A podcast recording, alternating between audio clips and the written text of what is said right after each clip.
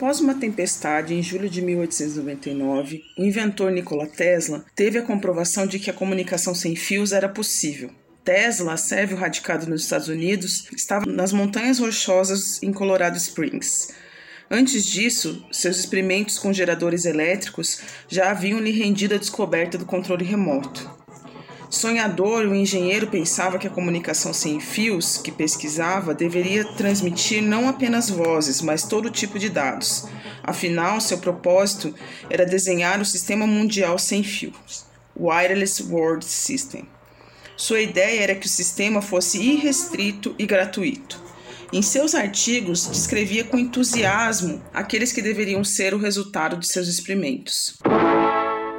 Assim que a torre de Wardenclyffe estiver pronta, será possível para um empresário em Nova York ditar instruções e tê-las imediatamente disponíveis no seu escritório de Londres ou em qualquer outro lugar. Ele poderá ligar da sua mesa para qualquer assinante de telefone em qualquer lugar do globo, sem nenhuma mudança de equipamento. Um instrumento barato, do tamanho de um relógio de pulso, irá permitir ao seu usuário ouvir em qualquer lugar, no mar ou na terra, músicas, discursos de líderes políticos, conferências de cientistas, o sermão dos sacerdotes, todos originados em outros lugares, ainda que distantes.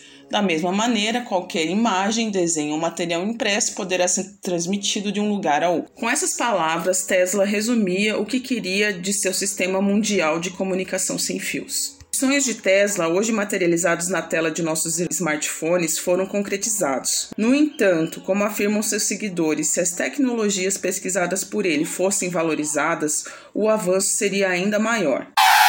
Opa, opa, opa, opa. Vamos com calma. Estamos ainda na origem do rádio.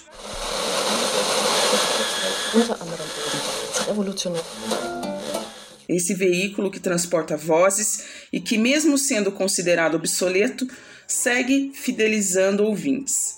Na virada do século XIX, Tesla registra o rádio como sua invenção. No entanto, em 1904, seus direitos são retirados pelo Departamento de Patentes dos Estados Unidos. Seus direitos foram então transferidos para Guglielmo Marconi, que na época presidia a Marconi Wireless Telegraph Company. A empresa de Marconi tinha ações na Bolsa de Nova York e Londres, sendo a primeira a operar no ramo da comunicação sem fio. A ela juntaram-se a Westinghouse e o Banco Morgan, interessados em explorar novos segmentos da energia elétrica. Assim, o caminho industrial das pesquisas com o rádio e a comunicação sem fio deixou de lado as experiências de Tesla. Seguiram-se então as pesquisas a partir da transmissão que já era feita com os telégrafos. Nas pesquisas de Tesla, a experiência com transformadores conseguiam transmitir e receber sinais claros de rádio, sintonizados na mesma frequência e que amplificavam a eletricidade através da ressonância. Uma tecnologia, portanto, mais avançada e que transmitia sinais com maior qualidade do que as que foram registradas por Marconi. Aqui podemos perceber que não há uma neutralidade na produção do conhecimento e que estes são permeados por interesses, em grande parte econômicos. E a invenção do rádio também seguiu por esse mesmo caminho. O título de inventor do rádio foi devolvido a Tesla apenas em 1943, após sua morte. E embora não tenha sido reconhecido em vida, Tesla hoje conta com novos entusiastas de seus experimentos, considerados à frente de seu tempo e que redefiniram a forma de se produzir comunicação, inclusive em relação às possibilidades técnicas e de linguagem surgidas com essas novas tecnologias.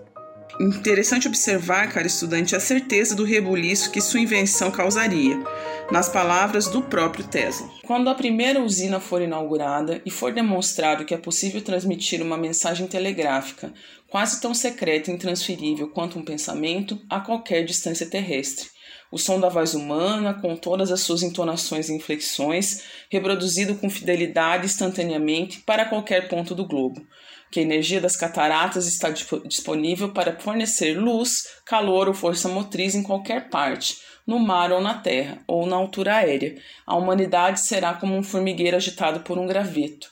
Vejam que excitação resultará. O rádio e suas polifonias.